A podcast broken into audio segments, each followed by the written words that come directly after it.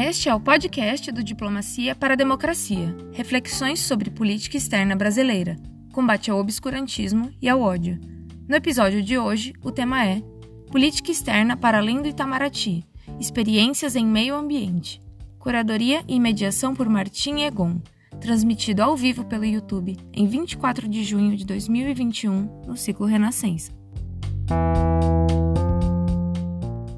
Boa noite a todas e todos. Sejam bem-vindos. Vamos dar início a mais um debate do Instituto Diplomacia para a Democracia, no âmbito do ciclo de debates dedicado ao programa Renascença.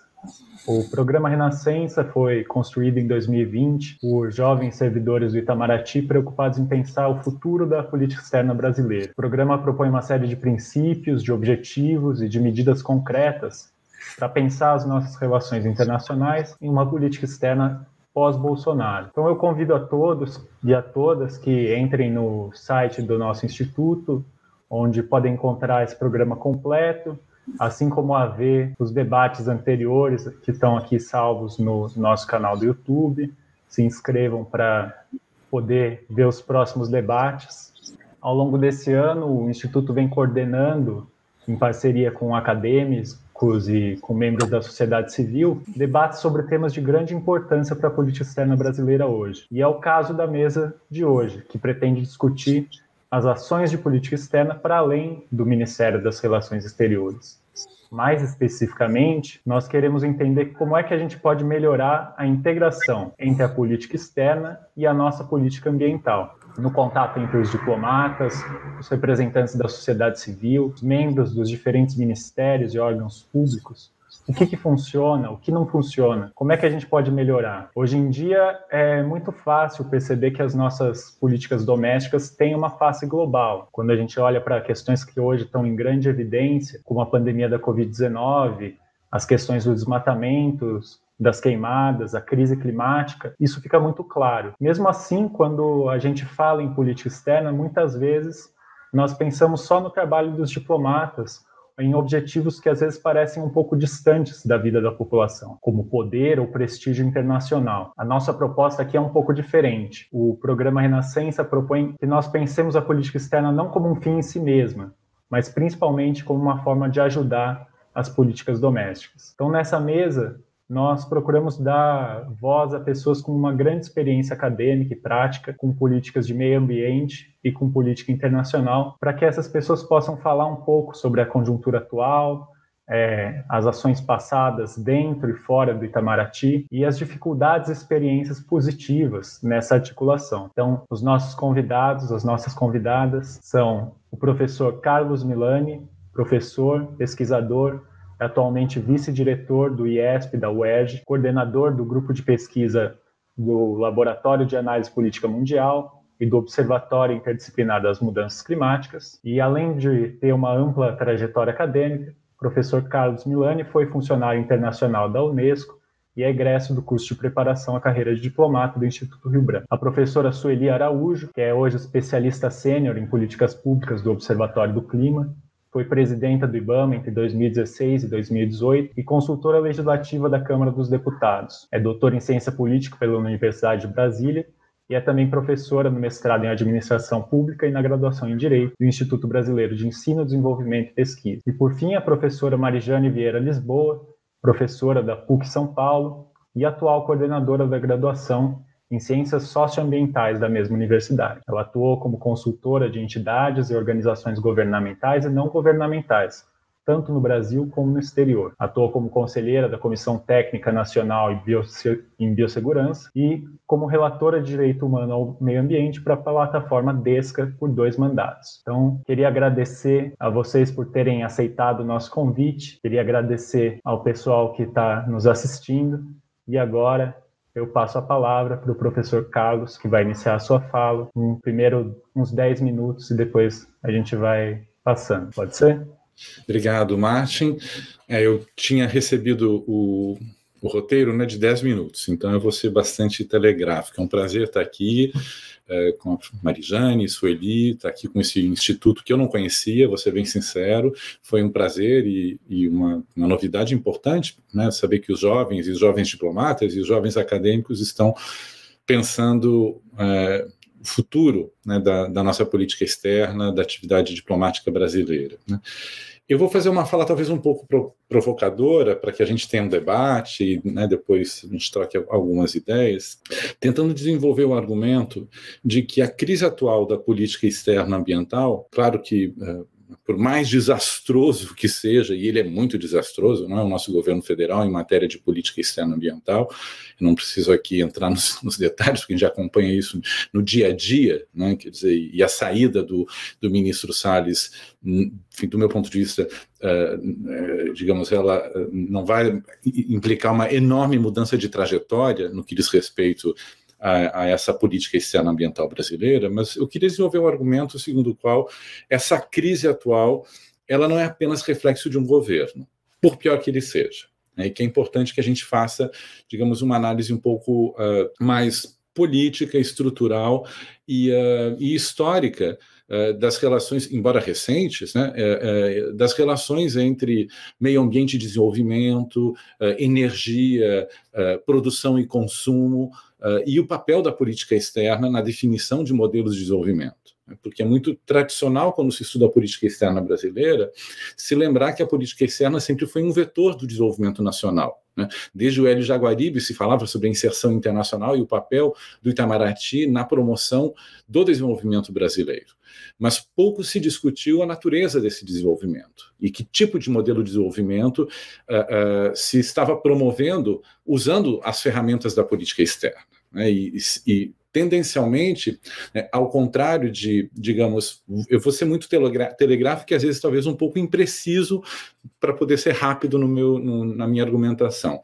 Uh, muito frequentemente, para evitar uma politização ou uma, percep uma percepção mais política dos conteúdos da política externa e da diplomacia brasileira, se acabou erigindo a política externa um estatuto uh, diferenciado em relação a outras políticas públicas e outras políticas governamentais, que é esse status de política de Estado, né, uma certa, digamos, entre aspas, intocabilidade da política externa, né? como se o Itamaraty, e, e, se desenvolveram teses e argumentos, né? a, a, a, ideia é, de que a, a política externa né, seria uma política de Estado, que não haveria mudanças uh, nas ações uh, governamentais em matéria de política externa, mesmo que houvesse mudanças de governos, né? o debate sobre a continuidade da política externa, e a cada momento que houve rupturas, a cada momento em que houve mudanças eh, nas agendas de política externa, inclusive em matéria ambiental, uh, isso sempre foi apresentado como um risco, né, como, digamos, uma, uma descontinuidade de uma trajetória aparentemente feliz né, de, de uma agenda de política externa. E o meu argumento é um pouco, talvez, no sentido de problematizar né, essa, essa trajetória de política externa. Uh, eu sou profundamente crítico, né, evidente, do, do fim, da trajetória recente né, do atual governo em matéria de política externa ambiental, mas isso não me faz, uh, uh, porém, digamos, menos crítico em relação a uma trajetória anterior que me parece importante de ser problematizada né, e, de, e, de, ser discutida intelectual e politicamente entre campos, digamos, progressistas, de esquerdas, uh, que, que, pensam alternativas em termos de modelo de desenvolvimento, como eu imagino que seja um pouco né, o, o, o, o, escopo dos debates do, do, do Instituto uh, uh, Diplomacia para a Democracia. Então, os três pontos que eu quero desenvolver muito rapidamente para explicar, ou tentar explicar, ou interpretar esse argumento de que a crise atual da política externa ambiental não é somente reflexo de uma crise de um governo ou de uma ação de um governo desastroso como o governo do Bolsonaro. Acho que o primeiro aspecto, em termos de concepção política eh, e teórica, eh, que, que, nos remete a essas tensões constantes entre temas transnacionais e globais, como são os temas ambientais, como são os temas ligados à biodiversidade, às mudanças climáticas, e a própria noção de soberania né? Ou seja, a ideia uh, uh, de que uh, o soberano né, e a noção de soberania protegeriam o Estado brasileiro das ingerências indevidas em matéria de responsabilização dos governos brasileiros no campo ambiental e ecológico. Né? Então, dito de forma muito telegráfica, isso acabou resultando numa postura frequentemente muito defensiva, né, que foi paulatinamente sendo, digamos, matizada, mas que é fortemente recuperada no atual governo. Né? Então, uma, uma, postura muito nacionalista, muito, eu diria, soberanista, né? mas que acaba tendo uma concepção de soberania, do meu ponto de vista, absolutamente deturpada, porque retira da soberania, digamos, os, a, a, o outro lado da medalha, a outra face de Janus da soberania, que é a noção de responsabilidade. Né?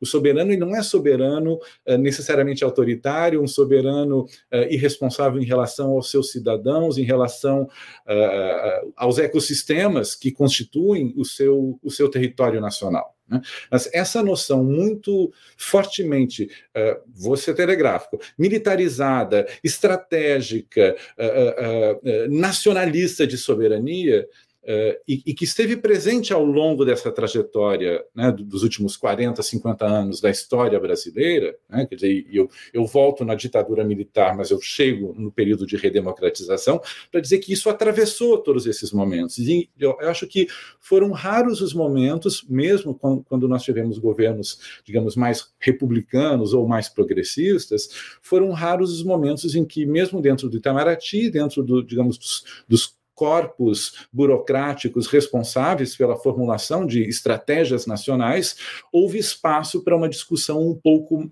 mais matizada sobre a importância de uma soberania com responsabilidade. Né? Frequentemente se fez uma defesa muito pautada pela ideia de nacionalismo, né, e de que qualquer tipo de debate sobre desflorestamento, sobre queimadas, sobre uh, uh, modelo de desenvolvimento seria sinônimo de ingerência imperialista né, uh, de potências estrangeiras. Né?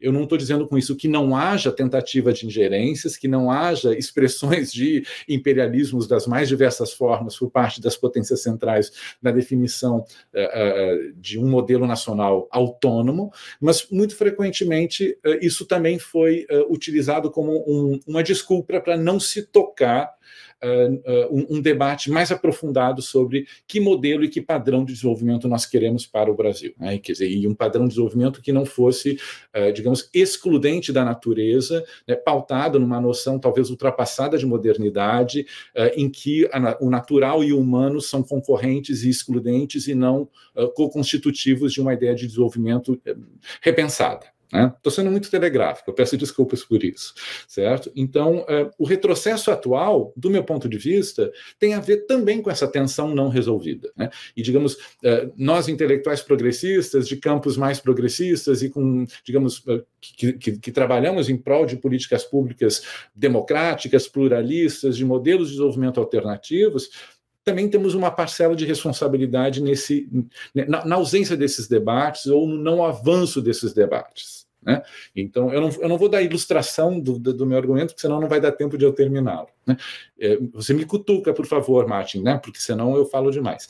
Segundo ponto, né, que eu acho que é importante, que eu queria fazer uma alusão a ele, é que muito frequentemente uh, a agenda ambiental uh, ela é muito percebida dentro do Itamaraty como uma agenda de militância, como uma agenda de militância política, uma agenda de ativistas. Né? O Ministério do Meio Ambiente, talvez, eu, eu, eu, lembro nos tempos mais recentes, não atuais, né, mas recentes, em que conseguia fazer muitas entrevistas para fins de pesquisas uh, uh, uh, no Itamaraty. Hoje a situação é muito mais complicada, os diplomatas são muito mais receosos de dialogar com os acadêmicos, mas até recentemente eu, eu, eu, coletei, né, eu lembro de frases de entrevistas dadas, etc. Não, o, o Ministério do Meio Ambiente é o ministério mais vou dizer a expressão rapidamente, né, para passar a mensagem, ongueiro da esplanada dos ministérios, né? o ministério mais habitado por ONGs, por movimentos sociais, por militantes, etc.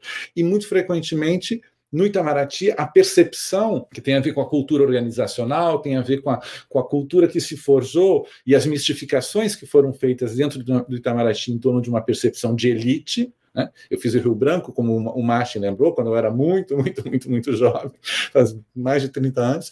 E, e, e, e nesse momento eu lembro que eu, eu, eu escutava dia e noite no, no, Rio Branco: vocês são uma elite, vocês são uma elite, e eu tinha egresso de classe média né, do interior do Rio Grande do Sul. Eu falei, gente, o que, que, é isso? Né? Será que eu sou uma elite eu não sabia? Eu, não, eu nunca tinha ouvido isso. Né? Então, acho que isso acaba perpetuando uma percepção de que uh, tratar de meio ambiente pode ser uma, uma agenda que não tem a ver com, com desenvolvimento, que não tem a ver com modo de produção, que não tem a ver com uh, que tipos de políticas de inclusão nós queremos, que tipo de cosmovisões uh, nós temos sobre a Amazônia no Brasil. Né? E, frequentemente, a Amazônia no Brasil ela é pensada a partir do sul e do sudeste, não a partir da própria Amazônia e dos, e dos que lá vivem, né? e que são muitos, né? e que são diferentes. Então, essa agenda militante né, ou essa percepção, melhor dito, da, da, agenda ambiental como uma agenda militante, ela acabou contaminando, talvez, uh, o modo como Itamaraty uh, construiu né, a, a, a, sua a, e os diplomatas a sua percepção sobre o que seria uma agenda ambiental.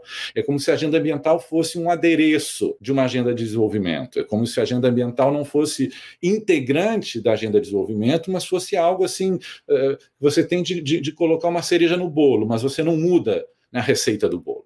Né? Terceiro ponto e último que eu queria desenvolver, que tem a ver talvez com uma outra, uma outra percepção que para mim ficou muito clara nas, nas, enfim, nas conversas, entrevistas e, e, e, papos que eu já tive com muitos diplomatas, ex-colegas de Rio Branco, etc., e que tem muito a ver com a agenda climática, que é a especialidade da Sueli no Observatório, no AC, uh, que é a, a construção de, de, uma parceria muito forte entre o Itamaraty e o Ministério da Ciência e Tecnologia, né, anteriormente, e com o mundo acadêmico científico, sobretudo né, os grandes cientistas do clima do Brasil, e a gente tem vários, e essa parceria muito forte né, em, torno de uma agenda científica.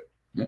Eh, eu não vou entrar aqui, no, que não dá tempo, né, no detalhe da, da, necessária problematização entre as relações, das relações entre ciência e política, ciência e sociedade, mas eu acho que existe uma, uma, uma parte de responsabilidade de todos nós cientistas de de não sabermos como comunicar à sociedade uma narrativa sobre as mudanças climáticas, uma narrativa sobre a emergência climática que seja suficientemente efetiva para que as pessoas, no senso comum, percebam que se trata efetivamente de uma emergência. Né? Então, a linguagem, o vocábulo, o léxico, ele é todo muito de expertise, ele é todo muito científico, uh, em torno de modelos né, e, e, e, e, em torno de, de, de, relatórios que, digamos, não, não percolam, não, não, disseminam, não se descentralizam na sociedade para enraizar uma narrativa que seja mais vinculada com o desenvolvimento, com os, os, os, padrões de consumo, os estilos de vida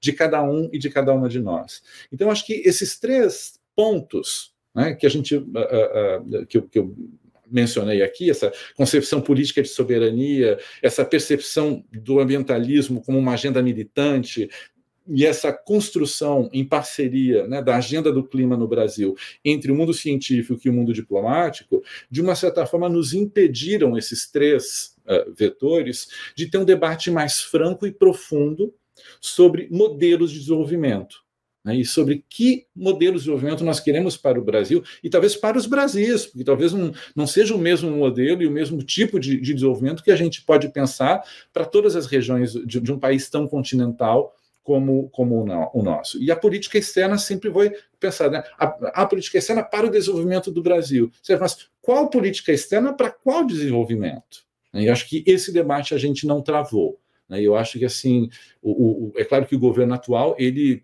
é, é, é, obstaculizou ainda mais, né, se a gente vinha, digamos, num crescendo de, de pluralização dos atores e dos agentes intervenientes nos debates sobre política externa para se pensar de forma mais plural e democrática as visões sobre o desenvolvimento nacional, é claro que isso foi totalmente obstaculizado com o atual governo.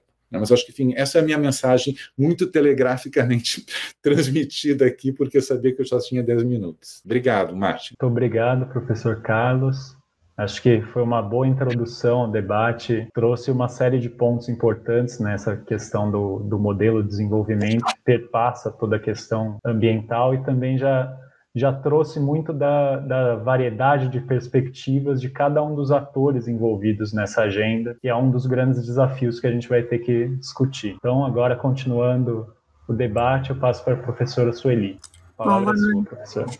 Boa noite a todos. Primeiro, é, queria agradecer o, o convite, Martin. É um, um, evento diferente e bom para a gente é, refletir mesmo sobre, é, parar um pouquinho para pensar. É, eu achei as colocações é, do professor bastante interessantes. eu vou passar por elas, mas depois queria é, centrar no ponto específico do governo atual e suas repercussões. Né? Bom, uh, a, a, foram três pontos, né, professor? Soberania, a visão, a visão sobre soberania e questões mais, mais multilaterais, mais, mais complexas do ponto de vista do, do número de atores internacionais envolvidos, uh, a, a visão sobre meio ambiente como um espaço de militantes, né, no, mesmo dentro do governo, e essa, essa cara científica da comunicação de quem trabalha com política ambiental, principalmente política climática. Né? É, em, em, geral, é, é, eu concordo. No primeiro ponto, eu acho que não é um, uma questão específica brasileira, isso é uma tensão é, permanente né? entre você ver coisas nacionais e, e você chega com a política ambiental com uma cara de que não obedece limites nacionais. Então, esse choque, acho que provavelmente ele está presente, esse conflito está presente é, em, em, qualquer lugar, né? É, eu, como é que eu, eu, eu, atuo em política ambiental mais olhando para o país e não vejo as fronteiras e chega esses ambientalistas chatos e falam que não dá mesmo para ver fronteiras, porque poluição não tem limite, degradação não tem limite, alteração climática não tem limite, e, e isso não é bem assimilado. Né? É, é, a visão sobre é, o pessoal da área ambiental é, como militante, ela é uma visão que existe, acho que desde sempre. Eu tenho, tenho assim, 30 e poucos anos, 35 anos de atuação na área de meio ambiente e, e, e assim, sempre me senti é, é, mesmo eu, eu, passei a minha vida, a maior parte da minha vida como consultora da Câmara, né, na elaboração de leis. E a, o grupo de meio ambiente sempre foi lido pelos parlamentares, pelos outros consultores legislativos, como um grupo de militantes em geral. então, é, eu, eu acho que é, é, acho que é típico, talvez, talvez seja é, pelo, pelo grau de envolvimento que as pessoas que trabalham na área é, acabam assumindo, né, na, na forma de, de, externar. Eu, eu, eu pessoalmente tenho uma, um, uma forma de trabalhar com bastante é, ênfase na questão de defesa mesmo da, da, da, da posição do ambientalismo. Sempre fui assim, sempre fui barulhenta. É, então, é, é, assim, se eu estava trabalhando com um determinado parlamentar ruralista, eu fazia o trabalho, mas eu avisava sempre, né? Não, não simplesmente ficava calado e fazia o trabalho. É, reclamava que estava ruim, reclamava, né? É, é, acho que é o jeito da maior parte do, do pessoal que trabalha na área de meio ambiente, acho que Marijane vai, vai, vai concordar com isso, então acho que tem um ativismo na maior parte, sim, o que não nos transforma em ongueiros, né? Eu até sou ongueiro atualmente, não vejo nada de errado em ser ongueiro, mas são coisas muito distintas, né? Mas você tem um ativismo institucional de quem trabalha em meio ambiente que é bem característico. Eu, eu fiquei no IBAMA no governo Temer entre 2016 e 2018 e para mim é muito claro uh, o ativismo dos servidores lá dentro, até é bem maior do que eu imaginava, assim, foi um, um é, e servidores de é, perfis ideológicos é, do ponto de vista é, direita e esquerda completamente distintos, mas todos unidos no mesmo ativismo, né, o ativismo da Floresta em Pé, do, do Rio Limpo, né, da, da, é, é, uma, é um outro tipo de ativismo que não tem a, a clivagem ideológica partidária, né, é uma coisa diferente e, e, muito mais forte do que eu imaginei. Na verdade, eu me surpreendi nesse sentido no IBAMA. E o terceiro ponto eu queria é, concordar mais ainda. A gente tem uma dificuldade enorme, gente, em, em passar o recado de uma forma simples. É, minha leitura pessoal é que muitas das derrotas, por exemplo, no Congresso que eu acompanhei durante minha vida, tem a ver é, é, com a, a, facilidade que o, a bancada ruralista, por exemplo, passa a mensagem, é, nivelando às vezes por baixo, não, grande parte das vezes por baixo, mas passa a mensagem. Então, de, tem determinados é, parlamentares ruralistas que você conversa, ele é todo intelectualizado. Na hora que ele vai gravar para a TV, você fala: o que, que é isso? Mas ele está passando a mensagem da forma simples. Né? E, sem, e, e eles unem mensagens, eles combinam mensagens, a gente não sabe fazer isso ambientalista e o pessoal da área de meio ambiente, os técnicos da área do meio ambiente não sabem fazer isso e tendem a esse cientificismo, sim, Carlos, eu acho que você tem razão, e isso nos processos decisórios, sejam processos decisórios nacionais ou internacionais, isso atrapalha. Você tem que conseguir passar o recado é, de uma forma simples. Isso é um exercício que eu tenho feito mais velho. Eu aprendi a tentar escrever de forma mais simples, falar de forma mais simples, não usar muitos termos técnicos, porque eu acho fundamental para a gente conseguir as coisas, na verdade, e, e a, acho que você tem razão. Então, só passando nesses três pontos, mas eu queria eu queria assim destacar que eu, eu considero que não dá para ignorar a, a, bomba, assim, o terremoto que tem sido o governo Bolsonaro em termos de desconstrução da governança ambiental e da, do próprio da forma das pessoas atuarem, né? É, é, você você está deslegitimando o tempo todo, o, o, é, você coloca o presidente da República, o, o Ricardo Salles e mesmo parte dos militares com uma narrativa que deslegitima o tempo todo é, o que está se fazendo, é, o que se fazia, o que se sempre se fez, o que se fazia há 40 anos em política ambiental. Estou tomando como, é, como marco a lei de 1981, né, a Lei da Política Nacional do Meio Ambiente, que estruturou o CISNAMA. São 40 anos que estão sendo chacoalhados em dois. Né? Não é à toa que todos os ex-ministros de meio ambiente vivos vivem agora dando recados juntos. Né? Tem grupo de zap, tomam chazinhos virtuais. Né? É, e era, Marijane sabe que nem, nem, nem, entre eles tem uns que nem se falavam direito, né? mas agora estão íntimos, né? unidos por uma luta de uma desconstrução muito maluca muito rápida, muito rápida. É, é, se pegar, por exemplo, o, o IBAMA, eu saí no final de 2018, e se você vai lá ver agora o que está acontecendo, está todo mundo é, parado sem saber o que fazer, parado por, por um governo que, que tem o projeto de parar as políticas ambientais mesmo. E tudo isso, para reconstruir, não vai ser tão simples, isso que eu queria chamar a atenção. E tem repercussões, gente, na, por exemplo, na negociação. Nós estamos esse ano, em tese temos, né? não sabemos se vai ocorrer. Nós temos o encontro da biodiversidade e o encontro do clima, né? É, no final do ano, em novembro é, outubro e novembro. Né? Não sabemos ainda se, se vai ocorrer por causa da, da, da questão das vacinas, dos países em desenvolvimento estão reclamando é, da, da, da conferência ocorrer de forma virtual, é, mas vamos dizer que ocorram os dois.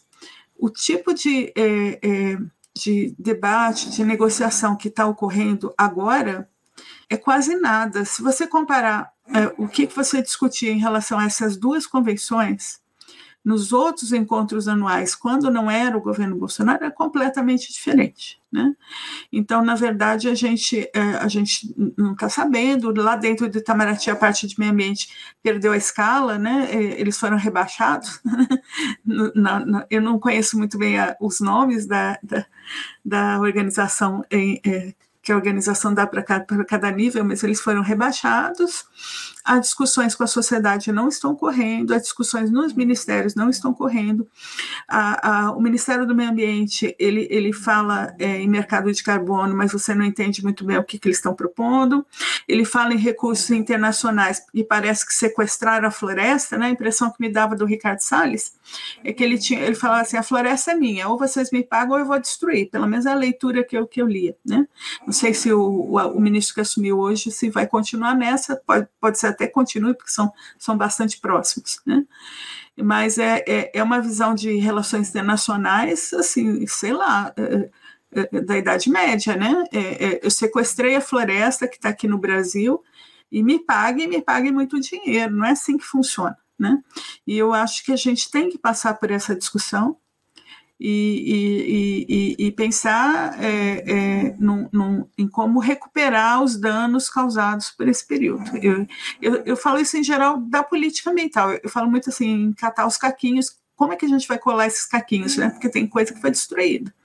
Destruída, assim, é, não só em leis e, e boiadas, mas destruída na alma de quem trabalha, na forma de trabalhar. As pessoas estão pressionadas, des, de, deslegitimadas e sem saber para onde ir, às vezes desesperados, né? E, e, junta com a pandemia é muito complicado. Então essa discussão eu acho assim extremamente necessária, né?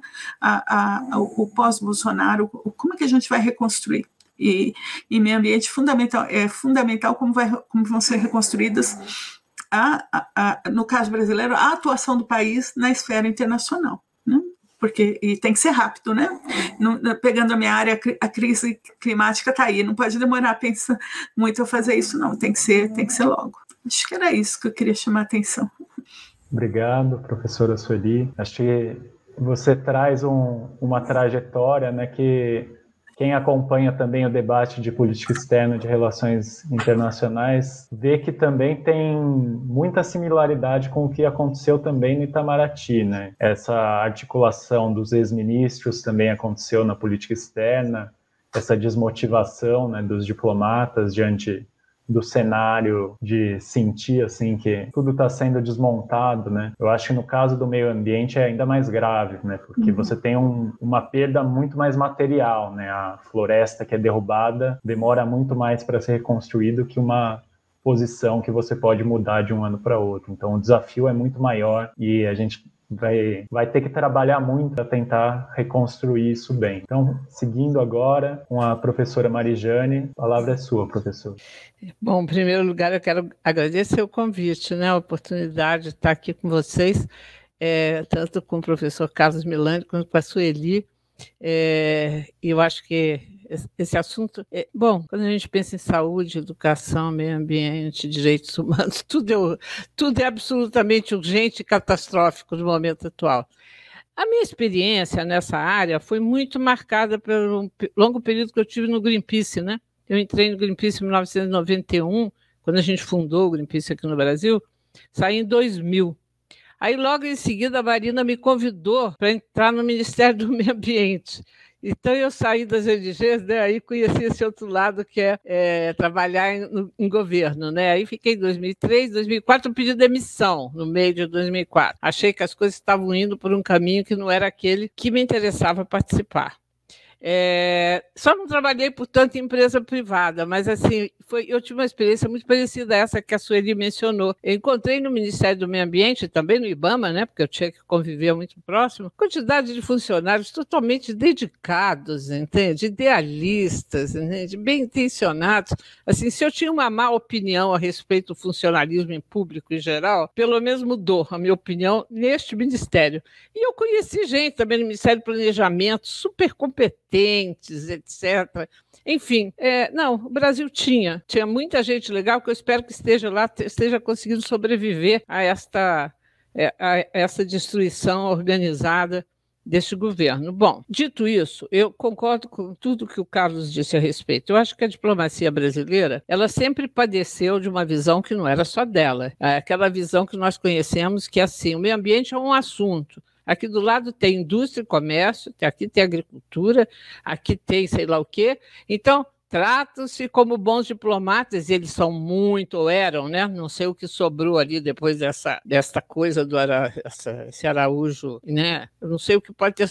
Deve ter sobrado, fizeram concurso, né? Deve estar lá escondidinhos de alguns cargos ruins que eles colocaram eles, né? Mas assim, a visão básica estava errada, que assim, o, o, a questão ambiental é mais um assunto que se trata de compatibilizar com os outros, a economia, a indústria, a agricultura. E isso ficava muito claro, todo período que eu trabalhei no Greenpeace, né?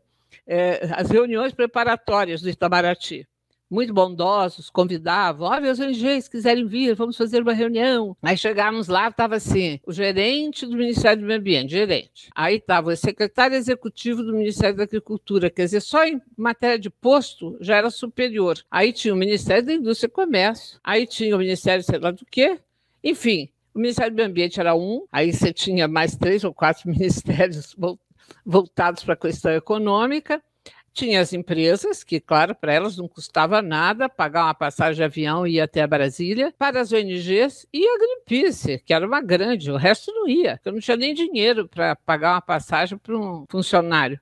Aí eles ouviam com aquela educação que lhes é peculiar, com aquela né, diplomatas, a maravilha, realmente eu aprecio o que é a diplomacia, né? Quer dizer, não briga com quem não precisa, né? Não briga mesmo, né? É, e a, faz aliança com todo mundo mais. Ouviam com muita delicadeza tudo que o Ministério do Meio Ambiente tinha a dizer, tudo que as ONGs diziam, agradecia a colaboração de todos, saía de lá e levava uma posição que basicamente interessava o Ministério da Indústria e Comércio, ou então o Ministério da Agricultura. E aí, quando chegava na reunião internacional, com aquela posição ali, fazia suas alianças, às vezes bastante espúrias. No caso, por exemplo, da Convenção de Diversidade Biológica e do Protocolo de Cartagena, o Brasil se aliou aos Estados Unidos, era o grupo de, de Miami, Estados Unidos, Austrália, é, Argentina, que já plantava transgênicos, né? Canadá, etc. Mas a outra característica da diplomacia brasileira, que às vezes até ajudava na questão ambiental, era a enorme pretensão do Brasil ser a liderança da América Latina. Então, quando eles iam com uma posição, digamos, do ponto de vista ambiental equivocada, mas eles percebiam que eles estavam em minoria e de repente aparecia-se um México ou uma Bolívia ou uma Colômbia, países que eles, coitados, que têm uma diplomacia muito inferior. A Colômbia tem uma diplomacia mais competente. Mas a Bolívia, e não é porque é incompetente, porque eles são pequenos, têm poucos recursos, as delegações são pequenas, a delegação brasileira era grande, etc. E aí o Brasil percebia que estava se isolando, mudava de posição e fazia uma média, porque os objetivos da geopolítica da diplomacia brasileira sempre foram o Brasil, a liderança da América Latina, quiçá do terceiro mundo, e um lugar fixo no Conselho de Segurança da ONU, depois de uma reforma. Então, eu acho que a diplomacia brasileira na área ambiental era isso. Era alguma coisa que servia, antes de tudo, aos setores ligados à grande agricultura brasileira, aos setores de exportação, às vezes, inclusive, aos setores industriais, por exemplo, na Convenção da Basileia, o Brasil era a diplomacia é, brasileira era favorável a não é, estabelecer uma proibição para exportar resíduos perigosos do primeiro mundo para o terceiro, para não prejudicar o setor aqui industrial que usava o chumbo reciclado que vinha do exterior, porque o Brasil não tinha chumbo. Quer dizer, por uma questão tão pequena, que afetava um setor econômico tão pequeno, eles eram capazes de ter uma posição tão absurda, mas eles recuaram. Aliás, eu na época tive até um certo entrevero com o embaixador, ficou muito ofendido, porque eu contei para uma jornalista do JB qual era a posição da delegação brasileira, ela entrevistou e criou um certo constrangimento. Mas, assim, de qualquer forma, eu acho que é, no caso do clima, nós éramos uma exceção. Por quê? Porque no caso do clima, não só as propostas brasileiras eram boas, como da maneira como se via a questão climática naquela época, não prejudicava isso que o, que o Carlos mencionou, que era aquela sacrossanta soberania brasileira, em que o Brasil, não podia ser prejudicado em nada, só deveria ser favorecido. Como ele estava fora do anexo 1, que era aquele anexo né, que obrigava os países a a, a, a reduzirem ou a manterem, reduzir as suas emissões até uma, uma certa meta, então, tratava-se de obter dinheiro. E o próprio mecanismo de desenvolvimento limpo que é proposto pelo Brasil só trazia vantagens, não exigia nenhuma restrição. Então, nós fomos muito bons nessa área. Nas outras áreas todas, o Brasil nunca se destacou, pelo menos até quando eu acompanhei, nem na Convenção da Diversidade Biológica, especialmente o Protocolo de Cartagena, né? nem nas, na, nas, na, nas outras convenções que tratavam de agrotóxicos, APOPs, poluentes orgânicos persistentes, né? Basileia, etc. Mas também não fazia papel feio, porque quando ele percebia que ele estava se isolando, ele aderia ao outro lado, que é essa história da geopolítica. Ele não ia ficar lá defendendo alguma coisa que não lhe trouxesse vantagens desse ponto de vista. Bom, pertencia né, também essa, essa concepção da soberania, e acho que, não sei se o Carlos aí mencionou especificamente, essa ideia de que os problemas ambientais precisam ser resolvidos e só podem ser resolvidos com dinheiro. E como o Sul é mais pobre, o Norte é responsável pelos principais danos causados ao meio ambiente, etc., cabe agora ao Norte transferir tecnologia e investir no Sul. Como se assim todo o problema ambiental fosse um problema de dinheiro e não fosse um problema de modelo de produção, modelo de consumo, né? compreensão da questão ambiental na sua natureza mais profunda. Então, era uma diplomacia muito boa em termos de qualidade diplomática, mas muito fraca em termos do que ela propunha de fato, ou do que ela achava que ela deveria propor né, para o país. Chegando a hoje, depois desse, dessa hecatombe absoluta que foi, e que eu espero que não dure muito deste governo Bolsonaro, Né? É, é isso que a Sueli falou. Vai dar um trabalhão desgraçado voltar a recuperar a governança, a governabilidade e a legislação ambiental, que depois de tantos, né, vi, desde o fim da ditadura, não é isso? Quer dizer, desde 80, são 40 anos, né, é, que foram sendo construídas aos poucos. E eram muito boas, a gente só percebe agora o quanto elas eram boas vendo eles destruírem assim, né? a serra elétrica. Né? Por exemplo, acabar um CONAMA com uma representação da sociedade civil do jeito que tinha, né? E de diversos outros setores, quer dizer, acabar com o CONAMA de uma hora para outra, acabar é o fim da picada. Quer dizer, a gente passou a vida discutindo que a legislação de licenciamento ambiental é precária, ela é precária, as audiências públicas são, às vezes, formais, os grupos que são afetados, às vezes, não chegam nem a conseguir chegar no lugar da audiência pública, porque é longe, né? Os povos indígenas não têm traduzido para suas línguas muitas, muitos dos processos que estão ali, né? Quer dizer, e eles resolvem acabar com isto, com este pouco que tem, que é bastante razoável, mas é pouco, cheio de problemas, acabar com tudo. Né? Então, nós vamos ter um problema muito grave que vai ser recuperar esse, esse, tudo isso foi perdido. Mas agora eu acho que a gente tem realmente novos desafios. Né? Quando a gente olha a agenda política do Joe Biden para os Estados Unidos, da União Europeia saindo da pandemia, da própria China, a gente vai ver que os três grandes centros econômicos do mundo vão concorrer né, para transformar o seu capitalismo num capitalismo, sei lá o quê, verde, ou seja, vão tentar entrar nessa agenda da, do, né, do, de, de de abandonar as energias fósseis, o fato do Biden ter suspendido, acabado com os subsídios para o petróleo, né? ter suspendido tal oleoduto, carvão, etc., ele percebeu que os Estados Unidos ficou na retaguarda da China em matéria de energias renováveis. Então, olhando para o Brasil, eu fico vendo essa discussão nossa entre direita e esquerda a respeito da Petrobras, da pré-sal, do não sei o quê, do sal, da refinaria. Nós temos que abandonar essa agenda de petróleo. Nosso problema é outro. E também não podemos ficar pensando em grandes hidrelétricas. Veja o estrago que nós fizemos com, com Belo Monte, com as grandes represas de madeira. Então, assim, é urgente, dois assuntos que seriam urgentes na política ambiental brasileira e que implicaria na diplomacia brasileira externa. Uma seria entrar exatamente nessa nova ideia de que nós temos que estimular uma economia de baixo carbono e fazer essa transição o mais rapidamente possível. E essa transição, que não vai ser fácil, que não vai conseguir manter esse nível de produção de consumo no mundo, Sobre isso tem muita discussão. A, a minha opinião particular é que isso não é possível. Nós vamos caminhar para uma outra economia. Aquilo que o pessoal discute de decrescimento, junta com bem viver, junta com as outras alternativas que tem por aí, menos produção material, mais qualidade é, de vida e material, saúde, educação, etc, etc.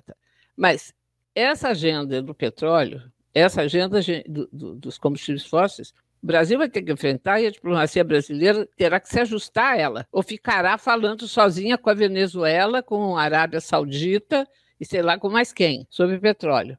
E a outra é tudo que tem a ver com o lado nosso neoextrativista de produtos agrícolas. Essa história do Brasil, grande produtor, porque nós temos muito. Não, isso torna a nossa economia totalmente vulnerável às oscilações internacionais. Esse grande agronegócio tem impactos colossais sobre o meio ambiente e sobre as populações, eh, sobre os grupos sociais. Nós temos que transitar também para uma economia agrícola de soberania alimentar temos que aprofundar a reforma agrária, temos que defender as terras indígenas, temos que resolver esses problemas todos pendentes, terras que, cuja demarcação, não, as demarcações não foram homologadas. Claro que não se faz isso de uma hora para outra, mas a gente tem que dar os passos nesse sentido. E o Brasil precisa entender que o mundo já entendeu isso também. E que as grandes empresas exportadoras agora, se quiserem continuar a exportar, tem que se separar do setor bandido, que é assim que eu chamo, esse setor do agronegócio que desmata, que queima e que quer fazer garimpo né, em terras indígenas e na Amazônia. Eles perceberam isso, mas mesmo eles vão ter que mudar, porque essa quantidade de agrotóxicos, fertilizantes, etc., etc., Né? Então, o Brasil vai ter que mudar e a diplomacia brasileira vai ter que mudar para um, o que o Carlos tinha mencionado no começo, é um outro modelo que nós vamos precisar. Né? A gente tem que abandonar essa ideia do crescimento e do desenvolvimento para pensar num outro tipo de economia que reconheça que a questão ecológica está na base, ela não é uma, mais um aspecto lateral a ser compatibilizado com a economia e sei lá mais o quê ela está lá embaixo. Se ela não for considerada, o resto desaba e já está desabando, né? Sobre nós. Então, assim, os desafios que a gente vai ter são muito grandes, né? Porque você tem que recuperar o estrago enorme feito e dar um salto de qualidade na frente. E, e só para concluir dizendo o seguinte: se eu posso dizer, acho eu, que houve uma coisa positiva no governo Bolsonaro, sabe qual foi? Tornou evidente a importância do meio ambiente dos povos indígenas né? É, para as pessoas. Eu acho que tem muito mais gente hoje que leva a sério o que, é o meio ambiente e os direitos dos nossos povos indígenas às suas terras do que nós tínhamos há dois anos atrás. E isso graças ao péssimo exemplo que o governo Bolsonaro deu. Muito obrigado, professora. Muito rica a sua fala. Muito interessante, como você falou, é, como os objetivos de política externa mais ampla na, mais amplos, na prática acabam governando a nossa política de meio ambiente, a nossa posição internacional nos fóruns de meio ambiente, não os nossos objetivos de meio ambiente, né? Uhum, é um uhum. grande problema que a gente encontra. E até pegando um, um, gancho um pouco no que a senhora comentou, é quando você estava falando sobre as reuniões preparatórias, né? Quando eram convidadas pessoas da sociedade civil, toda a dificuldade para participação e na prática a gente você não via nenhuma grande incorporação ali, né, do discurso. Então, ao longo desses últimos anos, claro, nesse governo toda essa toda essa organização de participação foi vem sendo desmontada, né, mas ao longo desses últimos 30 anos, uma série de modelos para incorporar a participação da sociedade civil e também dos outros órgãos, né, além do Itamaraty, do Ministério do Meio Ambiente, o Ministério do Desenvolvimento, foram aventados, né, foram montados. Então, comissões interministeriais, sejam permanentes, sejam para eventos pontuais, o Fórum Brasileiro de Mudanças Climáticas, a incorporação de pessoas da sociedade civil nas delegações, aos eventos. Então, eu queria saber de vocês como vocês veem esses espaços de interação, se eles são suficientes, se a abertura acaba sendo mais simbólica, sem um impacto, o que, que funciona e o que não. E também pensando um pouco nessa questão atual, né? A gente vê já há algum tempo a, a participação de atores não governamentais na, na agenda do meio ambiente muito forte, né? Hoje se fala muito da agenda ESG, das empresas, mas também a gente vê os governos subnacionais se mobilizando, a sociedade civil. Então, em um contexto como o nosso, em que o governo federal é, trabalha contra, até onde é possível caminhar sem esse apoio mais substantivo do governo federal? Ou vamos dizer de algum ator específico no governo federal, como Itamaraty, o Ministério do Meio Ambiente. Então a gente pode agora fazer uma segunda rodada de, de falas, um pouco mais curtas, cinco minutos cada um, e aí depois a gente vai abrir para perguntas do, do público. Pode uhum. ser? Professor Carlos. A gente segue a mesma ordem, então, né? Uh, duas, duas uh, reações rápidas, assim. Uh, primeiro, explicar Uh, o, o, meu contexto de fala quando eu fiz alusão a, ao termo ongueiro, né? não é um termo meu, um termo que eu ouvi né, de diplomatas nas entrevistas, né? mas que denota um pouco essa perspectiva. A gente poderia falar dos ecochatos, né? quer dizer, essa perspectiva uh, das pessoas que vêm querer falar de, de algo muito diferente do modelo de desenvolvimento que está em vigor. Né? Quer dizer, trazendo uma perspectiva que eu considero uma perspectiva muito radical né? Quer dizer, acho que a ecologia política, o ambientalismo, ele traz uma perspectiva radical sobre o desenvolvimento. Da mesma forma que uh, o feminismo o faz. Né? E da mesma forma que no século XIX o Marx fez quando parou para pensar as relações entre capital e trabalho. Né? Acho que são momentos de revolução epistemológica, política sobre o desenvolvimento. Né? E é claro que isso perturba as instituições políticas que são né, tem o professor César aqui do Instituto né, do IUPERJ, né, o grande professor César Guimarães.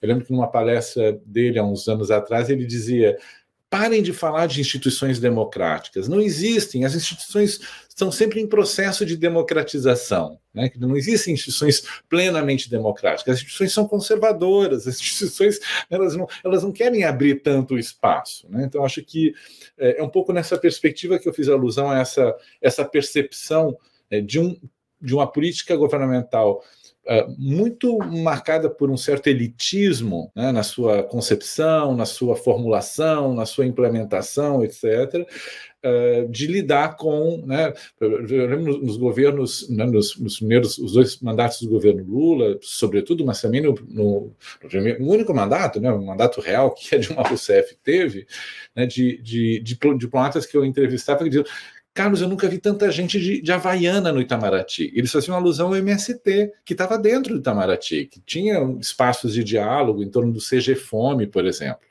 Né, que o, o, então conselheiro Milton Rondó coordenava. Né? E, é claro, lidava com questões de segurança alimentar, de uh, soberania alimentar, segurança nutricional, então tinha que lidar com o pequeno produtor, agricultura familiar, agricultura camponesa e assim por diante, e frequentemente pessoas de Havaiana, né? Quer dizer, só que não, não faz parte do ethos e da exis corporal do Itamaraty, né? gravatinha, terno, tailleur, etc., lidar com essa realidade da, da sociedade brasileira. Né? Então, eu acho que é um pouco nessa perspectiva que né, eu, eu, fiz alusão né, de, de, modo uh, rápido né, na minha fala a questão do ongueiro, só para me, me, deixar explicado. E, e sobre os canais institucionais de participação, Martin, eu acho que eles são absolutamente fundamentais. Né? Uh, houve um dado momento uh, da, da, da, trajetória do, do segundo governo uh, do Lula, quando o, o, diálogo direto que a gente tinha a partir do GRRI, o Grupo de Reflexão sobre Relações Internacionais, em que a gente fez uma proposta de montagem de um Conselho Nacional de Política Externa Brasileiro, o COMPEB, que visava não a definir um canal de deliberação em matéria de política externa, mas um canal consultivo, participativo, onde os diplomatas, os embaixadores, ou, ou escutassem outras vozes sobre a política externa brasileira. Né? Porque, digamos, é, é, é, muito comum que os diplomatas uh, joguem golfe com, com alguém do banco, né? Um, um, grande banqueiro que joguem, pratiquem tênis com um colega do sistema financeiro, do setor industrial. Ele não vai encontrar militantes né, não faz parte do mesmo, dos mesmos clubes. Né, os, digamos, os militantes uh, e os ativistas do campo dos direitos humanos, dos direitos ambientais, da justiça climática, uh, do mundo rural, não frequentam o Clube das Nações. Né, quer dizer, na, em, em Brasília. Então, é necessário institucionalmente que haja espaços de diálogo e de reconhecimento mútuo né, de que, digamos, a cidadania brasileira é muito mais plural do que aquela com a qual a gente está, digamos, dentro dos gabinetes institucionais acostumado. Né? Mas eu, eu queria enfim, terminar minha fala com mais uma provocação. Eu, eu, eu acho assim espantoso, né, como depois de todas essas tarefas cumpridas né, por pessoas como a Sueli, como a Marijane, né, uh, uh, que ajudaram a construir todos esses canais e essas instituições, como em tão pouco tempo foi possível desconstruí-las e, não vou dizer destruí-las, eu acho que é, é, muito forte, mas um processo forte de ataque, né, e de, de ataque efetivo e exitoso desses canais institucionais. Né? Então, acho que tem algo na nossa sociedade, tem algo né, no nosso modelo de desenvolvimento que é profundamente conservador, e eu vou dizer a palavra que às vezes a gente tem medo de dizer, autoritário, né, que é aceito, né, assim, por um, um, digamos, uma ampla gama da sociedade brasileira, que esses canais, de uma hora para outra, deixem de existir, né, e que, digamos, os, os governos uh, tenham a capacidade de extinguir esses canais ou de desativá-los,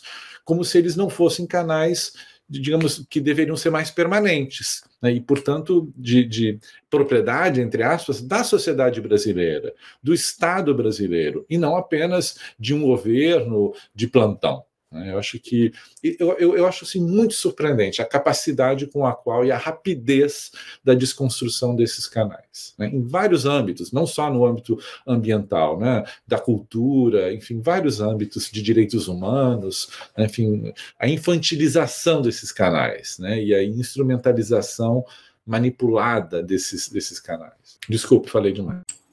Não, não, professor, foi o tempo. Muito obrigado pela fala. É, é realmente muito chocante, né? Como canais que demoraram tanto para serem construídos, com tanta luta, é, se desfazem de uma forma tão, tão rápida, né? Tão aparentemente fácil mesmo que haja muita resistência, né? A gente não consegue colocar aquilo, impedir esse desmonte, né? Mas passando então agora para a professora Sueli, a palavra é sua.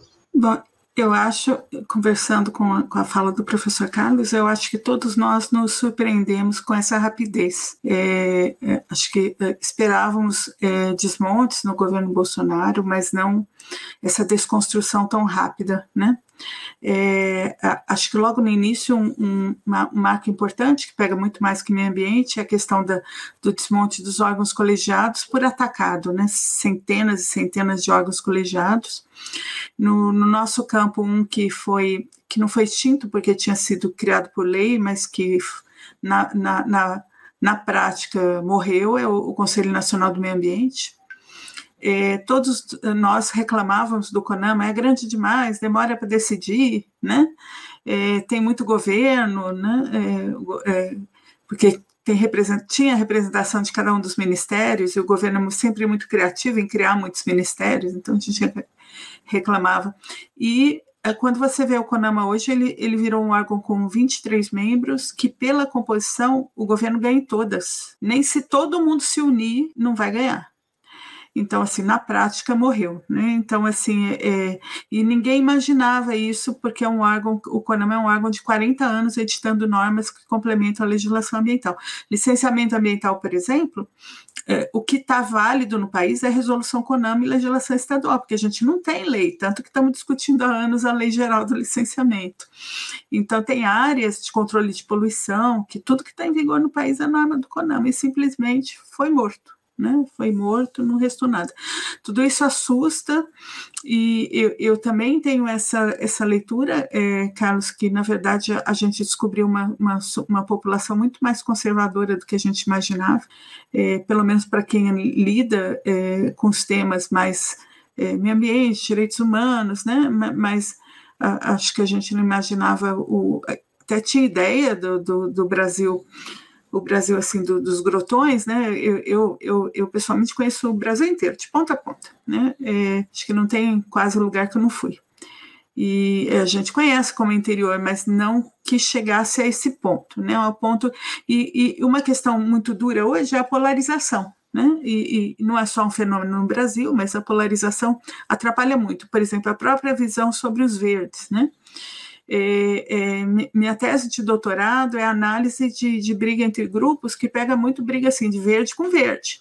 Hoje em dia está todo mundo unido contra o governo, mas assim não é, é, é uma visão muito simplista do que é trabalho sobre quem trabalha em meio ambiente, sobre o que as pessoas pensam. Tem, tem pessoas com posturas completamente diferentes, tem pessoas ligadas ao mercado, tem pessoas mais preservacionistas, tem pessoas é, com a pegada do, do socioambientalismo mais forte, né? É, ligada muito à questão da, da, das populações tradicionais. São, são visões de mundo completamente distintas e hoje todo mundo está rotulado como se fosse um é, ambientalista e ruralista, né? É, é, isso tudo assim é estranho. É, tem a vantagem de uh, os diferentes grupos estarem unidos contra o, contra o governo, eles precisam estar, né? Porque as coisas estão sendo destruídas. Mas é, é, é duro ver a, a, toda essa variedade de conhecimento de formas de atuação sendo simplificado é, é, aliás, com rótulo é, é, é, verde, ainda bota igual comunista, até muitos não são exatamente comunistas, mas são de esquerda, mas é uma simplificação muito triste do mundo, assim, muito diferente do que as pessoas são, na verdade, né? É, isso, isso, assim, talvez a, a, a, o ponto positivo seja a união, né? Porque aí na reconstrução as pessoas vão ter que estar unidas, né? Então acho que talvez seja é, nessa tragédia toda do desmonte da política ambiental, a, a união dos grupos talvez ajude na reconstrução. Obrigado, professora Sueli. Antes de eu passar para a professora Marijane, eu aviso quem tiver nos assistindo que podem enviando perguntas pelos comentários e depois da fala nós vamos fazer a, a rodada de perguntas. Então, professora Marijane, com você. Eu concordo inteiramente com o Carlos e com a Sueli de que nós descobrimos né, que tinha uma direita no Brasil Quer dizer, na verdade, uma falta de cultura democrática no Brasil enorme, né? Porque, assim, eu inclusive me espanto que volta e meia amigos meus dizem assim, mas como é que vivem essas ONGs? De onde elas tiram dinheiro? Eu digo, gente, existe uma legislação toda para, se for associação, se for sociedade, se for isso, com prestação de contas, auditoria, é só entrar na internet, entra lá, ISA, sei lá, quem quiser, IDEC, Greenpeace, auditoria anual. Né? Eu que fui diretora do Greenpeace, a gente não podia fazer nada fora a, direito trabalhista, tudo, tudo, tudo tinha que estar absolutamente. Tanto que eles abriram uma CPI ridícula contra as ONGs e fecharam, porque não encontraram nada. Porque não encontraram nada. Agora, nós estamos assim, é corrupção o tempo todo no governo, com relação a deputados, presidentes, ministros, juízes, não sei o quê, procuradores e a sociedade brasileira desconfia das ONGs. Como é que vivem essas pessoas que vivem? Elas têm que ter salário também, ou elas vão viver da ajuda do dinheiro dos pais delas, entende? Depois de adultos. Então, é, no, comparando com outros países, eu sei porque eu já fui do Greenpeace e a gente tinha uma Greenpeace pelo mundo inteiro é um dos países onde menos se contribui. É, quer dizer, a cultura do contribuo para as causas com as quais eu me afino, quer seja de direitos humanos, quer seja de beneficentes, quer seja de meio ambiente, é onde tem menos essa cultura é neste país. É, você pergunta, você não quer participar? Da... Ah, o que, que eu ganho com isso? Dizer, que pergunta, né? Quer dizer, a, a, aquela ONG está organizada para ajudar crianças de rua, o que, que eu ganho com isso? Né? Então, assim, acho que tem um problema mesmo que a gente descobriu tardiamente e que faz parte da, do déficit de cultura democrática deste país, que é um déficit imenso, porque esse país teve muito pouca democracia na sua história, né? carregou uma escravatura até o fim do século XIX, né? e continua dando exibição o tempo todo de falta de respeito aos direitos humanos mais básicos.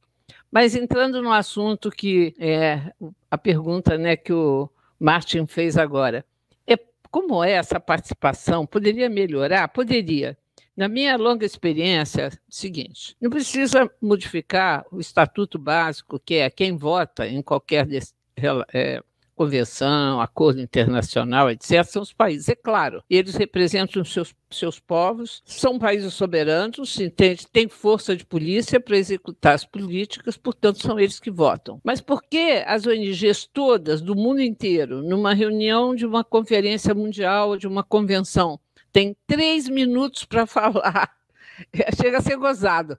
No começo de uma, de uma conferência, de uma convenção, e três para terminar são seis minutos ao todo, enquanto os países passam horas fazendo aqueles discursos assim: estamos aqui com muito boa vontade para colaborar nos esforços visando com aras aos bons entendimentos e não sei o que. Puro discurso de blá blá blá, enquanto no corredor tem o grupo de contato negociando qual vai ser a fórmula que vai sair ali no fim da convenção. Mais tempo para falar, mais dinheiro para ir.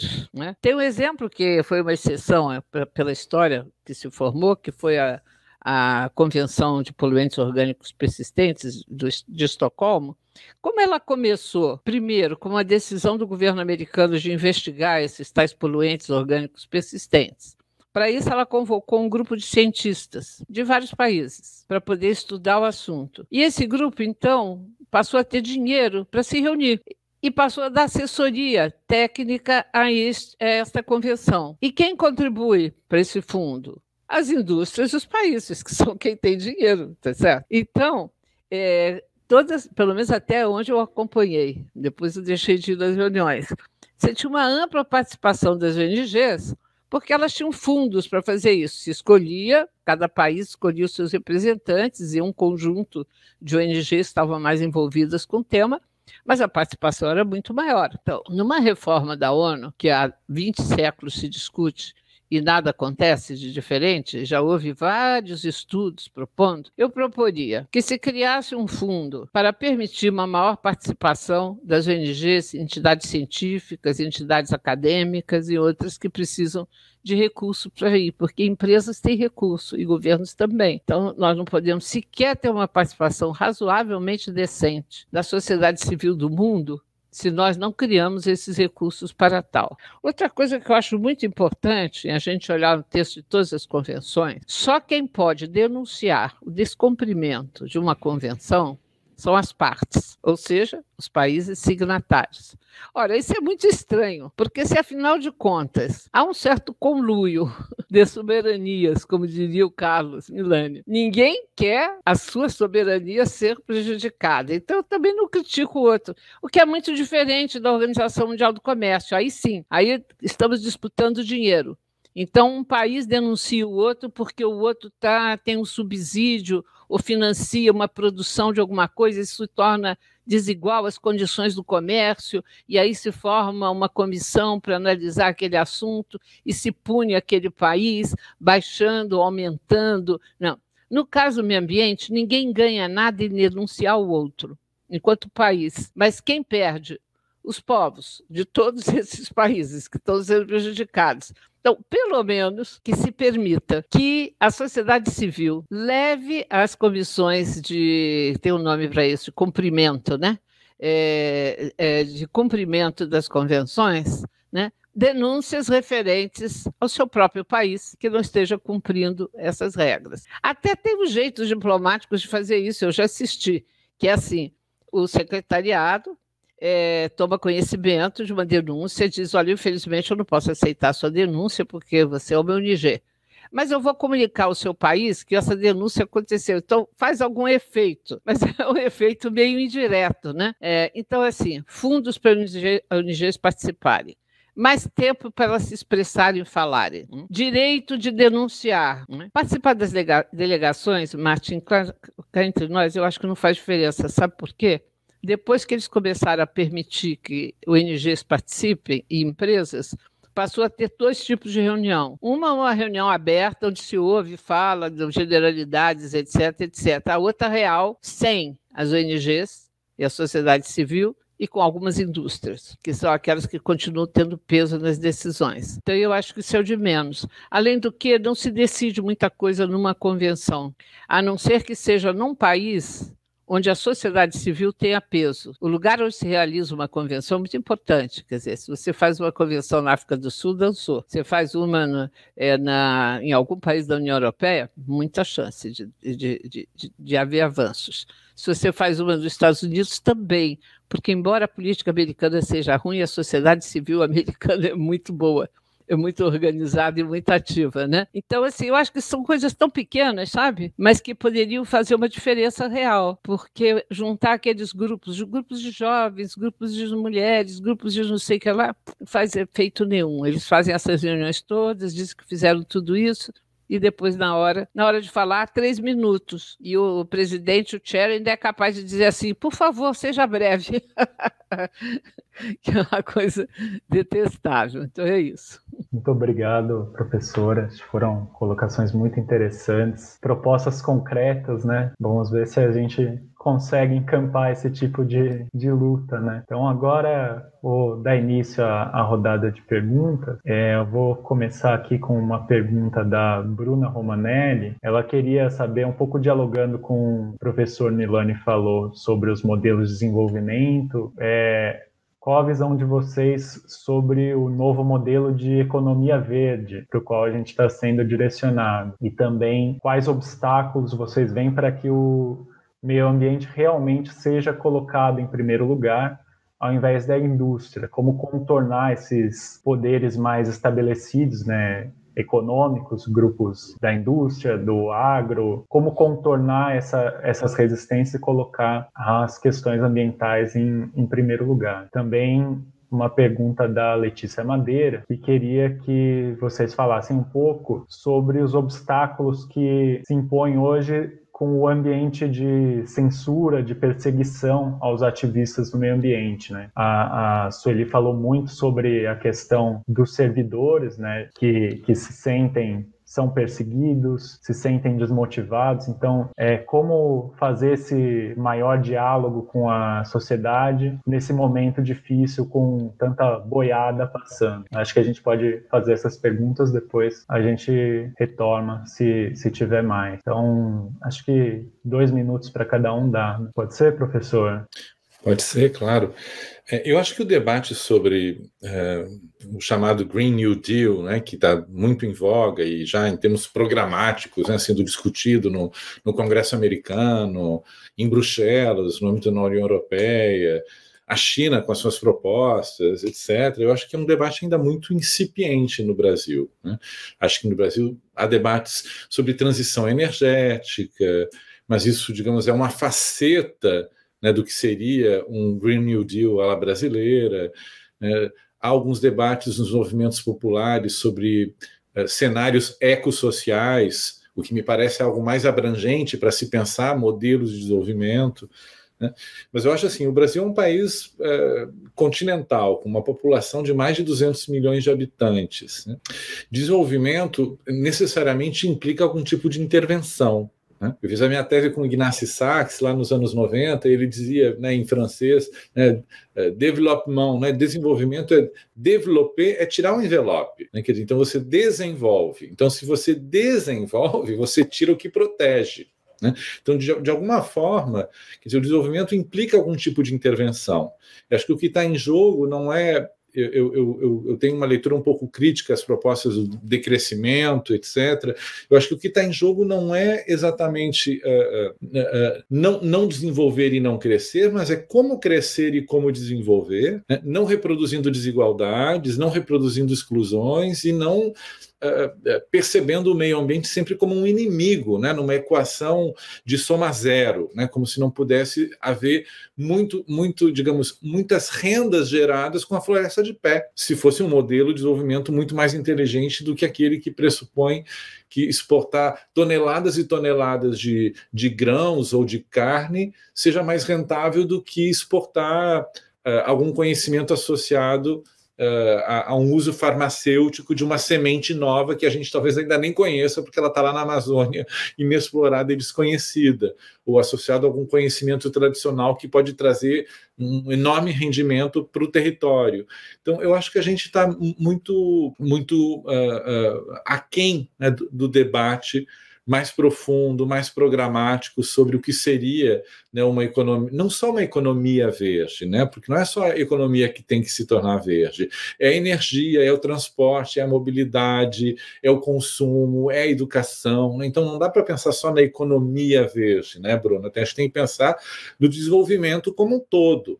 Né? Quer dizer, e, e, que não é só verde que ele tem que ser, ele tem que ser verde, ele tem que ser um pouco, tem que ser um pouco rosa, ele tem que ser um pouco vermelho, ele tem que ser um pouco, ele tem, tem várias cores nesse desenvolvimento que a gente tem que adicionar e que geralmente são, digamos, cores muito marginais do desenvolvimento. Então, eu acho assim que esse debate a gente não teve, porque certamente as, as nossas uh, características naturais, uh, geográficas, continentais são distintas em termos energéticos, o que a gente produz, as capacidades que a gente tem, dos ecossistemas tão ricos e diversos que a gente tem, nos colocam numa posição distinta. Não estou dizendo que é melhor ou pior, mas é distinta da posição da União Europeia ou da China, com né, 1 bilhão e 300 milhões de habitantes, ou dos Estados Unidos. Né? Quer dizer, eu acho assim que as equações da combinação né, em torno de, vou chamar aqui muito rapidamente de um Green New Deal à la brasileira, são distintas, e acho que a gente está discutindo pouco sobre isso. Né? Eu vejo muito mais um debate sobre transição energética, e eu acho que é um debate eh, limitado, muito circunscrito a uma dimensão do desenvolvimento. E é como se a gente deixasse de utilizar. É claro que é importante a gente pensar né, as energias renováveis e, e, e a viabilidade de, de, de, modelos energéticos na substituição de um modelo de combustão. É claro que isso é muito importante, mas não é só esse o debate. Né? O debate é muito mais amplo do que isso. Eu acho que essa amplitude não chegou ainda. Eu não vejo nos nossos campos, né, mais progressistas, etc. Eu não vejo esse debate. Eu não vejo lideranças políticas uh, uh, partidos políticos, né, a gente tem eleição no ano que vem, eu não vejo esse debate né, sendo capitaneado. Né? E, e, eu ficaria muito triste se a gente voltasse a pensar que o, o desenvolvimento brasileiro, ou o modelo de desenvolvimento brasileiro, ah, vamos dar um, um, um carro para a classe popular de novo. Né? Vamos, não, não, é assim que as coisas se resolvem. Né? A gente tem que dar mobilidade. Mobilidade não é necessariamente dar um carro né, para a classe popular. Né? Talvez seja até tirar carro das classes mais abastadas, inclusive. Então, eu acho assim que o, o, o modo como a gente é, construiu as nossas percepções né, ao longo da história sobre o desenvolvimento tem de ser repensado profundamente. E esses debates acho que têm que ser muito amplos, muito plurais. A gente tem que convocar conferências nacionais, como a gente teve em um dado momento no movimento sanitário brasileiro, como a gente teve em um dado momento no movimento das cidades no Brasil. As, né, to, todo aquele, aquele pensamento que foi gerado né, em torno das cidades, das conferências, acho que a gente está precisando novamente voltar do Fórum Social Mundial. Né, eu lembro da. A, dizer, era uma efervescência tremenda da onde saíram inúmeras ideias. Então, acho que uhum. essas inúmeras ideias em torno do que você chamou de economia verde, mas que eu acho que é muito mais amplo do que isso, Bruna, está por vir. E a gente tem que provocar isso. Né? Nos, nos, em todos os espaços onde a gente frequenta, acho que a gente tem que provocar esses debates. Eu vou deixar a parte da censura para a Marijane, que acho que ela é melhor para falar sobre isso, dos militantes, por exemplo. Obrigado, professor. É, vamos a Sueli. Bom, vamos lá. É, eu acho que é, tem que discutir sim, Carlos, mas a gente tem pressa e, e, e tem que fazer isso logo, é, inclusive é, para a questão da campanha eleitoral do ano que vem, né, independentemente de quem, quem sejam os candidatos. Tem alguns pontos que eu acho que são estruturais. Por exemplo, pegando pra, pela minha área, 44% das emissões brasileiras de gases de efeito estufa são derivadas de mudança de uso da terra. Isso significa que nós estamos numa posição muito mais simples do que a China, por exemplo, que tem que mudar toda a dependência dela para carvão, porque se a gente controlar o desmatamento ilegal, a gente já reduz muito as nossas emissões. Então, assim, é, a, a nossa situação é relativamente mais confortável do que a grande parte dos países. Temos que acabar com o crime, na verdade, que não deveria estar acontecendo, né? Uma questão de, de crime, né? É, tem, por exemplo, no Congresso Nacional, sempre que tinha debate de reforma tributária, eu gosto muito de instrumentos econômicos de política ambiental, eu, eu me candidatava a ajudar, né? E ultimamente eu ando defendendo nem colocar em meio ambiente na reforma tributária, mas simplesmente acabar com subsídios, porque o nível de subsídio que tem para combustíveis fósseis é enorme. Uhum. Então, uma reforma tributária que nem fale meio ambiente, mas que acabe com os subsídios, ela vai ter efeitos ambientais muito poderosos. Então, assim, eu sempre fiquei, ah, cria uma CID, é, é, CID carbono, cria, né? Tudo bem, eu continuo defendendo, mas o principal é acabar com subsídios para combustíveis fósseis. Então, tem a, a, Amazônia, né? Minha, minha família é de Manaus, sou nascida em São Paulo, minha família é de Manaus com o modelo de crescimento, de crescimento econômico que esse povo está defendendo, você vai continuar com um bando de miseráveis fora das capitais. Então, assim, quando que, quando que você reverte a, a, miséria na Amazônia? Aproveitando as potencialidades da floresta, gente. É isso, é, é pegando o conhecimento que está lá, é, é, dando valor àquilo. O, o professor é, Carlos Nobre vive falando do açaí, né? Um hectare de açaí é, é, gera mais de 10 vezes um hectare de soja bem plantada, mas mais de 10 vezes. Né? E, e, se você investir em como plantar o açaí, pode ser mais que isso. Né? Ele fala em o hectare de soja médio na Amazônia, acho que é 124 uh, dólares. Agora eu, eu vou, vou, saber errar o número, mas eu sei que pode chegar a 1.500 do açaí. Eu lembro do 1.500 do açaí, quer dizer, pode ser mais de 10 vezes. Então, e um produto que não tem só açaí na Amazônia, tem um monte de produtos, na verdade, que poderiam ser aproveitados é, dessa forma. Né? Fora a questão de investimento em, em pesquisa para fármacos, que, que, que, pode ser uma, uma questão de, de muita renda para o país. Então, essas discussões estruturais, elas têm que ser feitas, e têm que ser feitas na, na, na campanha do ano que vem. Eu acho que também não podemos ficar detalhando muito, eu acho que tem alguns pontos importantes que têm que ser colocados em destaque. É, em termos de perseguição, gente, é, o, o é uma, uma, Observatório do Clima é uma rede de 66 organizações não governamentais. A gente tem alguns exemplos, não, ainda não é nada muito grave, como tem ocorrido com os indígenas, mas assim é, é gente é, recebendo carta da AGU, inclusive o, o, o, Márcio, que é o secretário executivo do OCE, recebeu. É, é, a AGU acionando a pessoa para dar explicação sobre um comentário sobre o ministro, assim, coisa sem. sem não, é, assim, você recebe, parece que. Parar na cadeia, então. É, é assim, e, e, tem ocorrido isso e, e, a gente, nós estamos até preparados para levar isso de uma forma simples, nos treinamos para é, receber isso de, de uma forma calma, mas tem gente que fica muito abalada com esse tipo de situação, né?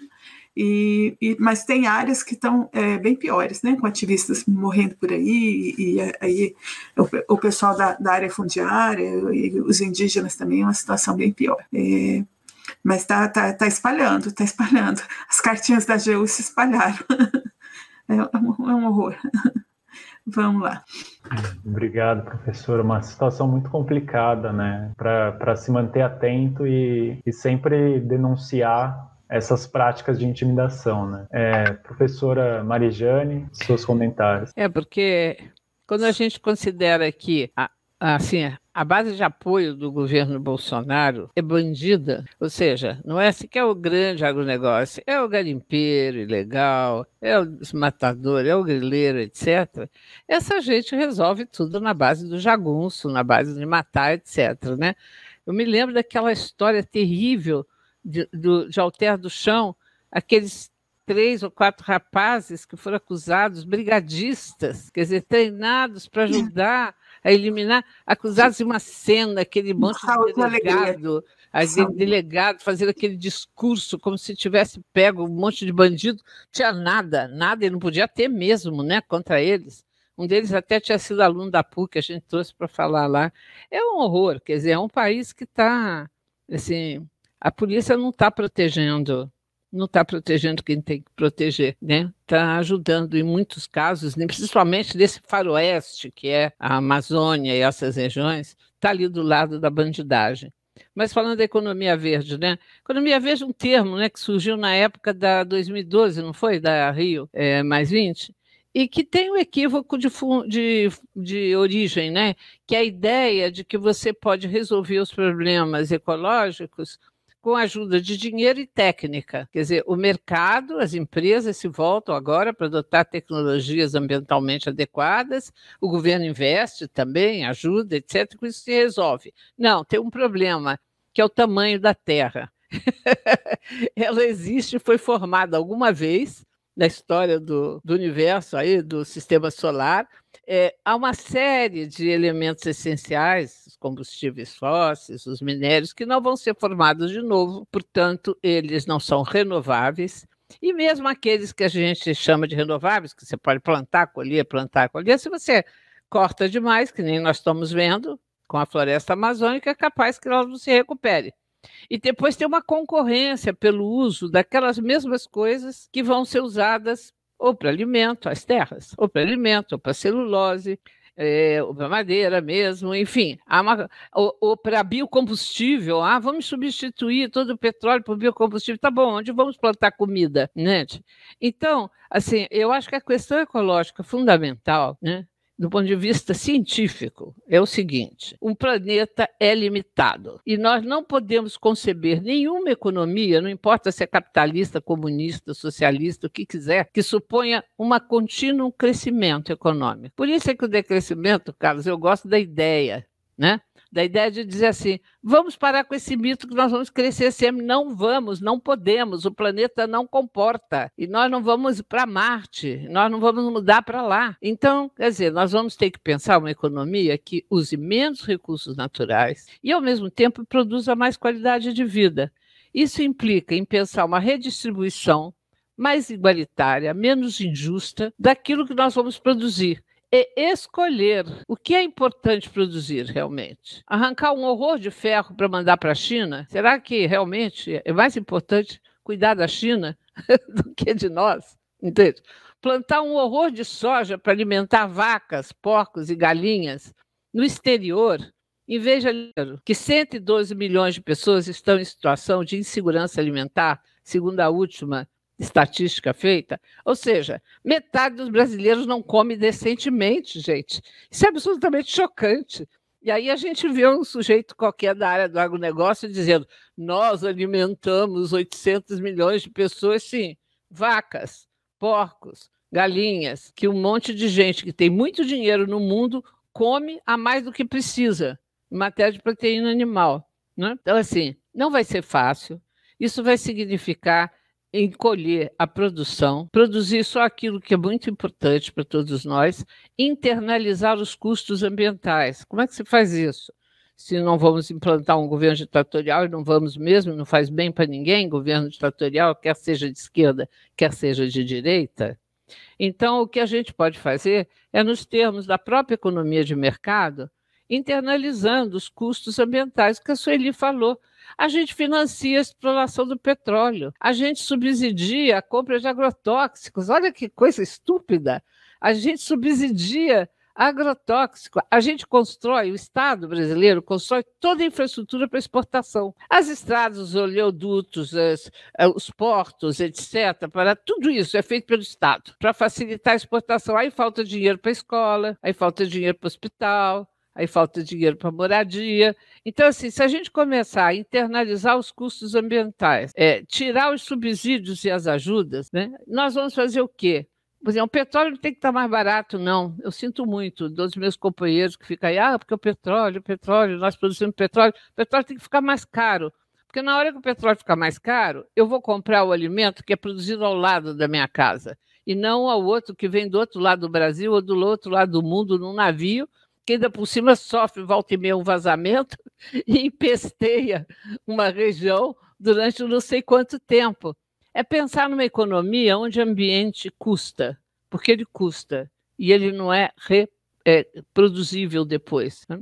Então, eu acho que assim, nós, economia verde eu acho que é um termo muito pobre para descrever o tipo de economia que nós precisamos, que é uma economia com menos produção material. O que é produzido é o mais importante né, para a saúde, a qualidade de vida, a cultura, etc., de uma população, distribuído de uma forma mais igualitária. Como fazer isso? Aos poucos. Mas é preciso começar a fazer e não insistir no mesmo modelo, que é vamos facilitar as exportações, dar mais dinheiro ainda, financiar mais e outras coisas desse tipo.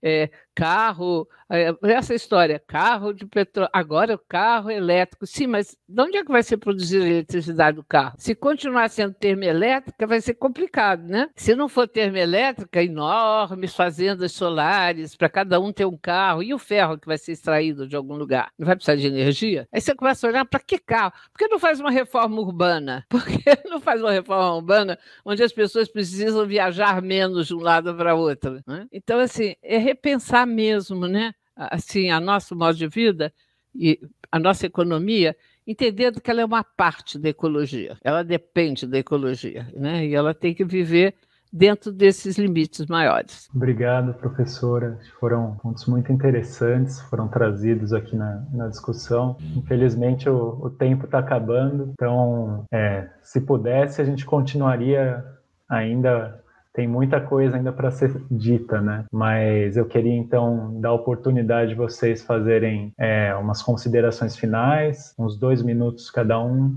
e depois a gente encerra. Professor Carlos.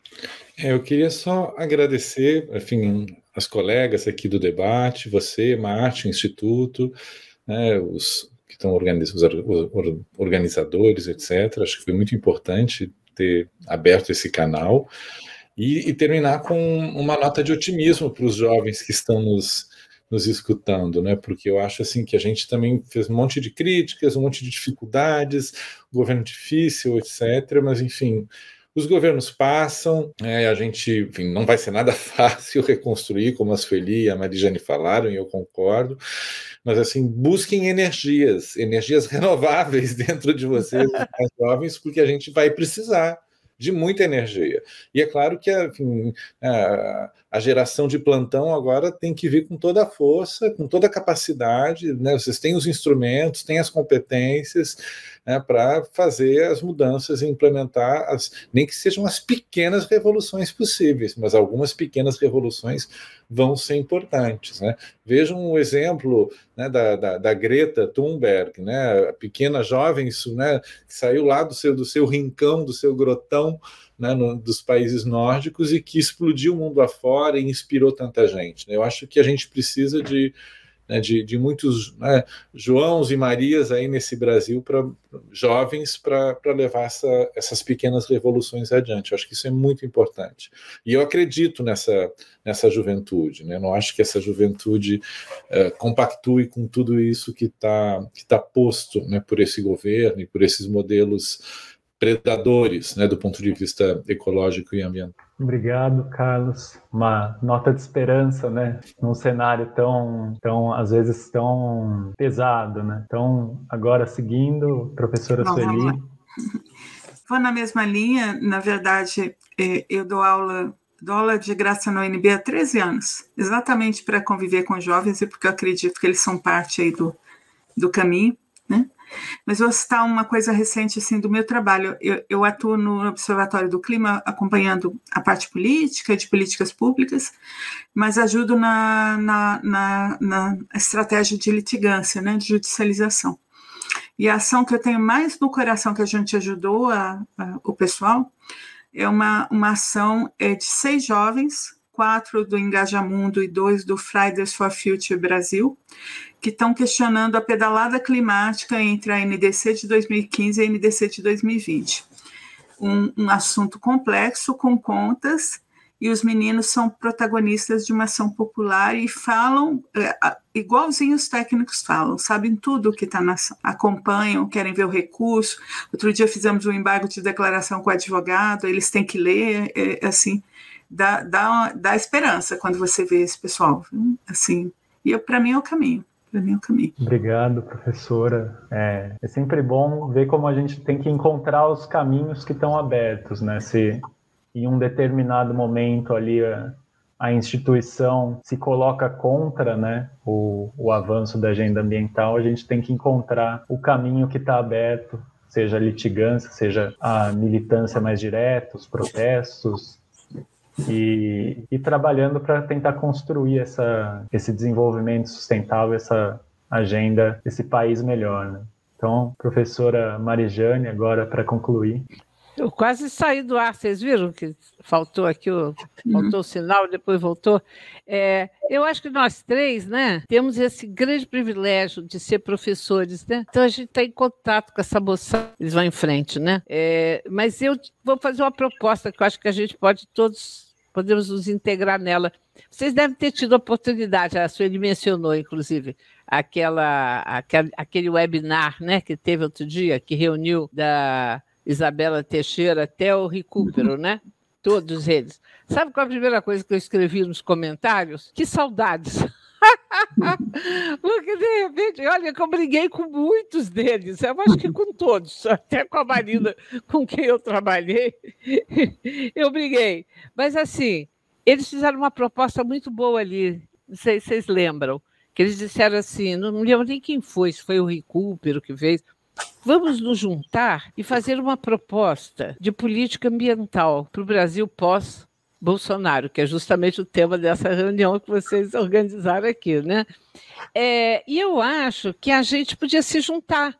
A gente podia procurá-los, cada um está em algum canto, mas a gente acaba achando, né? Temos contatos diversos. E entre assim, professores, alunos, etc., esboçarmos um conjunto de programas. Não vai ser nada revolucionário. É óbvio que vai ser algo que vamos recuperar a desgraça toda, né? Que foi feita aí, vamos dar alguns passos adiante, porque não podemos voltar a 2003, agora nós já estamos em. Né? É, né? Mas, assim, eu acho que será uma enorme oportunidade de criar um, um, programa frente ao qual aquilo que o Carlos tinha mencionado em algum momento. Os políticos nunca falam de meio ambiente, nunca falam. Quando falam, falam meia dúzia de, de, de frasezinhas que a gente esforce os futuros candidatos tira Bolsonaro fora, né? Que eu espero que. Bom, vai ser candidato, mas espero que não tenha a menor chance, e nós não vamos conversar com ele, porque eu não tenho o que conversar. é, que esse programa possa ser colocado para os diversos candidatos. Olha, é isso que um conjunto de ministros de origem tão diferente, tendo debatido com muitos professores, alunos, especialistas, está propondo como um programa mínimo na questão ambiental. Eu acho que a gente podia começar a pensar por aí como sair dessa enrascada, né? E recuperar alguma coisa, uma proposta. Quando eles falaram isso, eu falei, é uma boa ideia, eu acho que eu vou procurá-los. Obrigado, professora. Aproveito para agradecer a todos os convidados, a agradecer ao pessoal que está assistindo e compartilho com, com a professora essa, essa visão de, de que a gente tem que tentar pensar de uma forma propositiva, né? Para além da, das críticas que são muito importantes, de observar o que está dando errado, tentar dar esse passo adiante, mesmo que num primeiro momento pareça impossível, esse esforço de construir um programa, e essa é muito a lógica também do, do programa Renascença com relação a política externa. Né? Então, é, eu queria agradecer de novo a participação de todos. Eu acho que foi uma conversa muito boa e vamos tentar multiplicar essas propostas e seguir adiante. Obrigado.